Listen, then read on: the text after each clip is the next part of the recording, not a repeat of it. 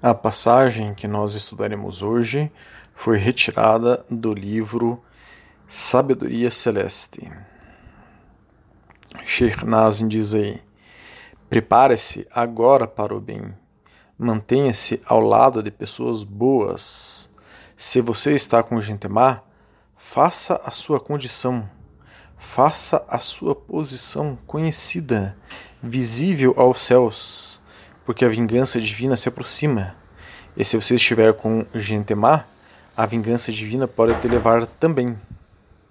Então nós temos já estudos sobre a punição e sobre a maldade, sobre o mal. Né?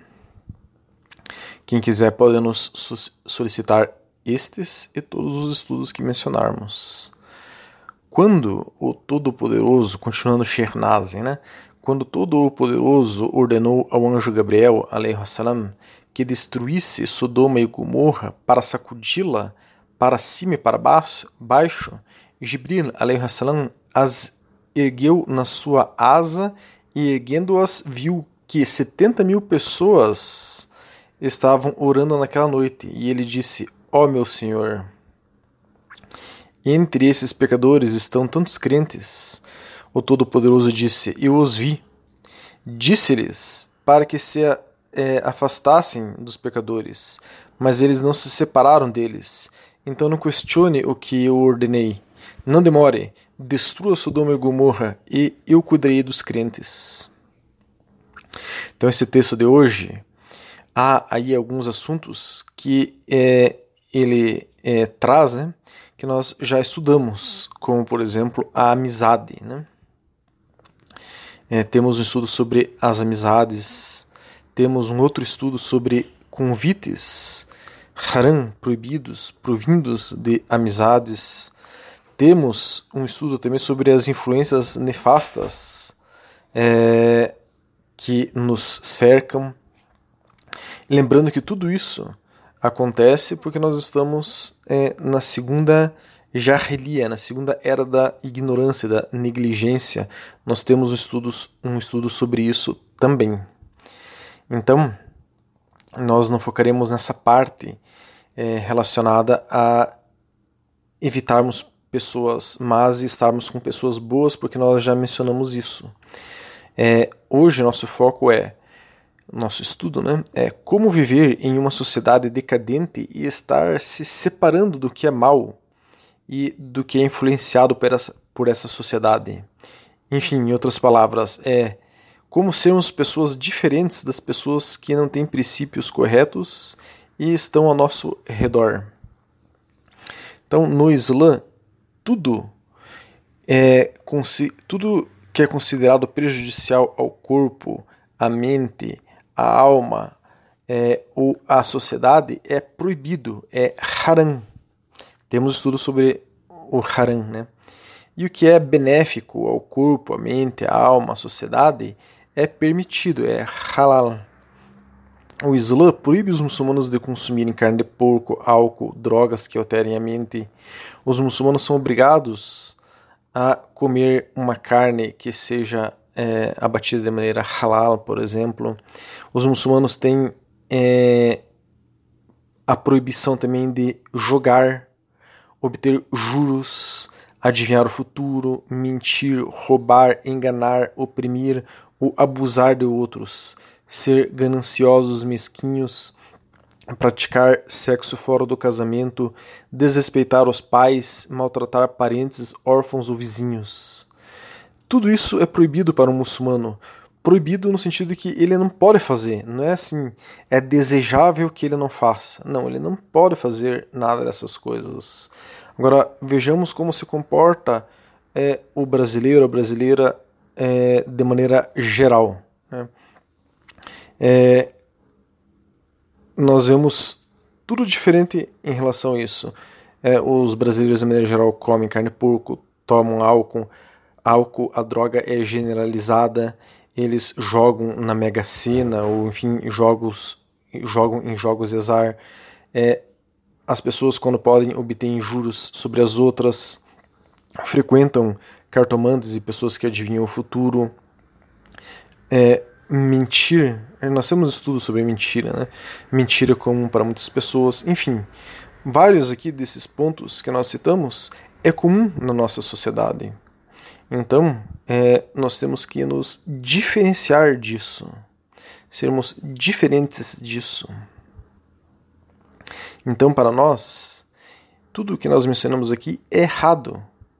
E é uma pessoa que pratica essas coisas é, que nós mencionamos, um, um, brasileiro comum, enfim, né? É, ele está caminhando para a maldade. Serve o seu ego, ele é um servidor do seu ego. Serve os sussurros, o aswas de Shaitan. Nós temos estudos sobre é, sussurros de Shaitan. E ele se encaminha para o mal ou já está no mal. Então, podemos nos relacionar com pessoas assim. Em nosso trabalho, por exemplo, pois não tem como ser diferente. Não podemos dizer que nós não iremos mais nos relacionar com pessoas assim e não trabalharmos mais, por exemplo. Nós somos obrigados também a nos sustentarmos. Então, na relação dos muçulmanos com muitos não muçulmanos no dia a dia, por exemplo, em nossa sociedade, devemos primeiramente ser muito gentis com as pessoas que são é, dessa maneira, porque o Corão pede isso para nós também. Na Sura 60, 60 Ayah 8 diz: Allah não, não te proíbe é, daqueles que não lutam contra você por causa da religião e não te expulsam de suas casas, de ser justo para com eles e agir com justiça para com eles. Na verdade, ela ama aqueles que agem com justiça. Então nós temos que ser gentis com, a, com todas as pessoas que não estejam é, lutando contra nós para nos impedir de praticar o Islã, ou temos que ser gentis com todas as pessoas que não estão nos expulsando de nossas casas. E de maneira geral, 100% das pessoas que estão ao nosso redor estão nessa condição. Então temos que ser gentis com essas pessoas.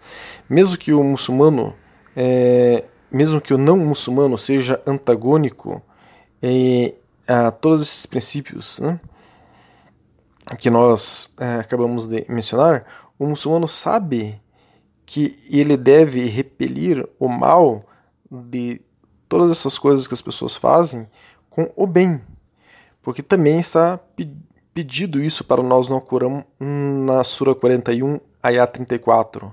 O bem e o mal não podem ser iguais.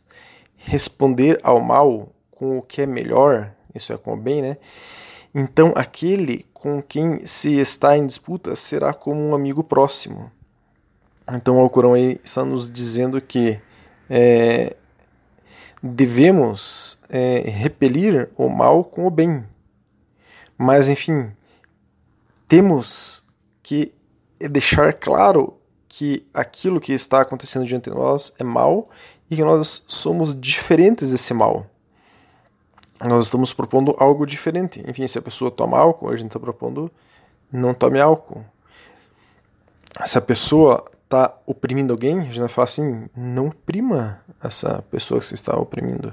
Enfim, nós temos que tentar anular aquela a ação má com o bem. É isso que Sheikh diz, que devemos ser bem visíveis na nossa posição, que nós estamos diante do bem e não do mal é, ele diz o seguinte nessa passagem: se você está com gente má, faça a sua condição, faça a sua posição conhecida, visível aos céus, porque a vingança divina se aproxima.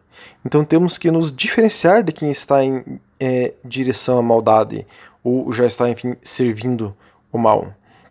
Então, em sociedades muçulmanas, é, sunitas, tradicionais, todos estão seguindo os mesmos valores de maneira correta. Lembrando que é, quando nós citamos sociedades muçulmanas sunitas tradicionais, não estamos nos referindo à Arábia Saudita, Kuwait, Emirados Árabes, porque eles não seguem o Islã sunita tradicional. Né? Eles estão seguindo um Islã salafio árabe que não tem nada a ver com o Islã sunita tradicional. Então, a preservação de uma ordem social, influenciando-se assim uns aos outros na bondade, depende de cada membro dessa sociedade aderir livremente aos mesmos princípios e práticas morais. O Islã que é fundada na moralidade e na responsabilidade individual e coletiva, introduziu uma revolução social no contexto em que foi revelado, é, na época, enfim, em que foi revelado. Né? A exemplo disso é a harmonia e a paz social que existia em Medina, na época que o profeta Muhammad sallam, levou o Islã como forma de vida e o Islã era a base das relações humanas né, em Medina. O que nós víamos lá era muita harmonia, muita paz, muita justiça. E assim deve ser uma sociedade sunita tradicional. A moralidade coletiva é expressa no Corão em termos como igualdade, justiça, irmandade, misericórdia, compaixão, solidariedade, a liberdade de escolha. Então, os líderes em países islâmicos sunitas tradicionais são responsáveis pela aplicação desses princípios e são responsáveis perante Allah subhanahu wa ta'ala é, de que esses princípios re, é, estejam regindo a sociedade é, e são responsáveis perante a população pela administração desses princípios naquela sociedade. Então aqui no Brasil nós vemos o contrário, nós vemos líderes políticos que são responsáveis por todas as barbaridades, por todas as maldades possíveis e ensinam a sociedade a serem bárbaros e maus como eles. Né? Então, tomemos um contra-exemplo do que nós vemos aqui no Brasil baseado no Islã, que é um relato né, que um homem foi ver Umar, que era o segundo califa é, que sucedeu o profeta Muhammad, salam, foi falar com Umar. Era uma noite, é, enfim, era de noite, e Umar acendeu uma vela sobre a mesa. Umar perguntou ao homem se o que ele queria discutir era pessoal. O homem disse que era, e Umar apagou a vela para não queimar fundos públicos para fins privados. Então vejam, ele estava usando uma vela pública para falar com o homem, que foi gasta, uma vela que foi comprada com dinheiro público. O homem falou que não era um assunto sobre a sociedade, sobre o público. Então, Umar imediatamente apagou a vela para sequer gastar a vela que foi comprada pelo dinheiro público, para então pegar uma vela dele próprio, acender uma vela dele próprio, para falar com o homem sobre assuntos particulares. Então, os líderes no Islã, sejam chefes de Estado, chefes de família, ou numa empresa privada, ou enfim, em qualquer é, posição que qualquer muçulmano exerça de liderança, ele tem uma responsabilidade maior do que todos os outros, é, de todas as outras religiões, digamos assim, porque é, a pessoa tem que estar necessariamente, obrigatoriamente, é, seguindo a bondade, a justiça, é, tem que estar fazendo o que é certo em 100% do tempo, em todos os detalhes, em qualquer situação, porque isso é obrigatório no Islã. Não é algo assim, ah, seria bom que fosse dessa maneira. Então, existe uma relação no Islã entre a responsabilidade individual e os direitos e privilégios é, derivados de ser um membro de uma sociedade, de uma comunidade. Né? As obrigações individuais devem ser cumpridas e cada membro de uma sociedade deve cumprir suas obrigações e confiar que os outros cumpram as obrigações deles. Então, as noções de fraternidade e solidariedade é, não só impõem à comunidade o dever de cuidar de seus membros, mas também exigem que cada pessoa use sua iniciativa para cumprir responsabilidades individuais e sociais de acordo com a sua capacidade.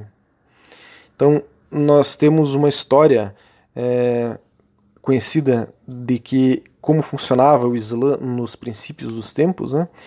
quando uma pessoa era pega roubando em uma cidade e a pessoa era morava em outra cidade, a, a, o poder público daquela cidade ia até a cidade onde esse ladrão morava e ele questionava o governante, o líder daquela cidade, perguntando por que, que o líder daquela cidade deixou tal pessoa na miséria ou na fome, enfim, que o levou a ir roubar numa outra cidade. Então, a responsabilidade de alguém estar no erro é de todos, e principalmente do líder daquela sociedade. Então, cada líder e cada pessoa tem responsabilidade por cada detalhe que acontece de errado numa sociedade. O profeta Muhammad sallallahu alaihi wasallam ele ordenava essa responsabilidade coletiva e individual. É, o profeta Muhammad wasallam disse no hadith: qualquer de vocês que vir uma ação má, que mude com a mão. E se ele não puder fazer isso, então que mude com sua língua. E se ele não puder fazer isso, então que mude com seu coração. E isso é o mais fraco da fé. Né? Uma pessoa apenas mudar com o coração é o mais fraco da fé. Esse é um hadith Sahir Muslim. Então, acima de tudo, o Islã busca é, inculcar né, é, em cada muçulmano a necessidade de buscar justiça e aplicá-la a si mesmo e aos outros, porque os muçulmanos acreditam que Allah subhanahu wa é presente, é, está vendo, enfim, tudo que se acontece 100% do tempo. Todo muçulmano é responsável perante seu Criador pelo que ele mesmo faz ou deixa de fazer, bem como por outros pelos quais ele pode ser responsável e por coisas sobre quais ele tem é, o controle, que ele poderia mudar. Né? Então, no Alcorão, na Sura 4, ayah 36, diz: Sirva a Deus e não associe nenhum parceiro a Ele, e faça o bem aos pais, órfãos, necessitados, vizinhos que estão próximos, vizinhos que. É, estão é, mais longe, ao companheiro do seu lado, ao que segue o caminho, quando você encontra alguém, os que estão é, na, na, com as mãos e o que as suas mãos direitas possuem, porque Deus não ama o arrogante e o vaidoso. Então nós temos responsabilidade com todos os nossos vizinhos, com todos os órfãos, todos os necessitados, principalmente com nossos pais. Né? Então, para sermos pessoas diferentes das pessoas que não têm princípios corretos e que estão ao nosso redor, devemos lembrar de cada detalhe que diz o Islã e não compactuar com as coisas erradas que as pessoas fazem, não fazer essas coisas erradas, não pensar que essas coisas erradas não são as, que essas coisas não são assim tão erradas. O que é errado é errado. Tem que ser bem claro isso. Qualquer coisa que se relacione com o uso do álcool, com é, mentir, jogar, obter juros, roubar, enganar, tudo isso é, tem que ser é, pontuado, é, tem que é, ser claro para nós que é errado. Não podemos falar mal dos outros pelas costas, caluniar, fazer fofoca, bullying, cada detalhe desse que virmos alguém praticar, devemos nos diferenciar disso. Não fazemos nada disso, e se pudermos corrigir, mudemos tal coisa com as nossas mãos.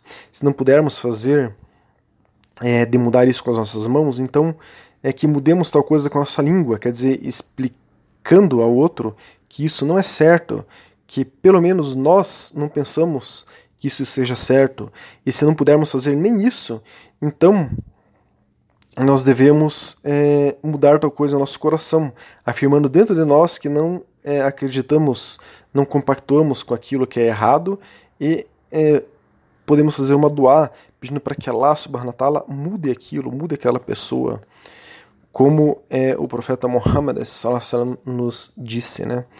Então, nenhuma célula do nosso corpo, muito menos a mente e o coração, podem compactuar com uma vírgula do que é errado e da maldade, inshallah.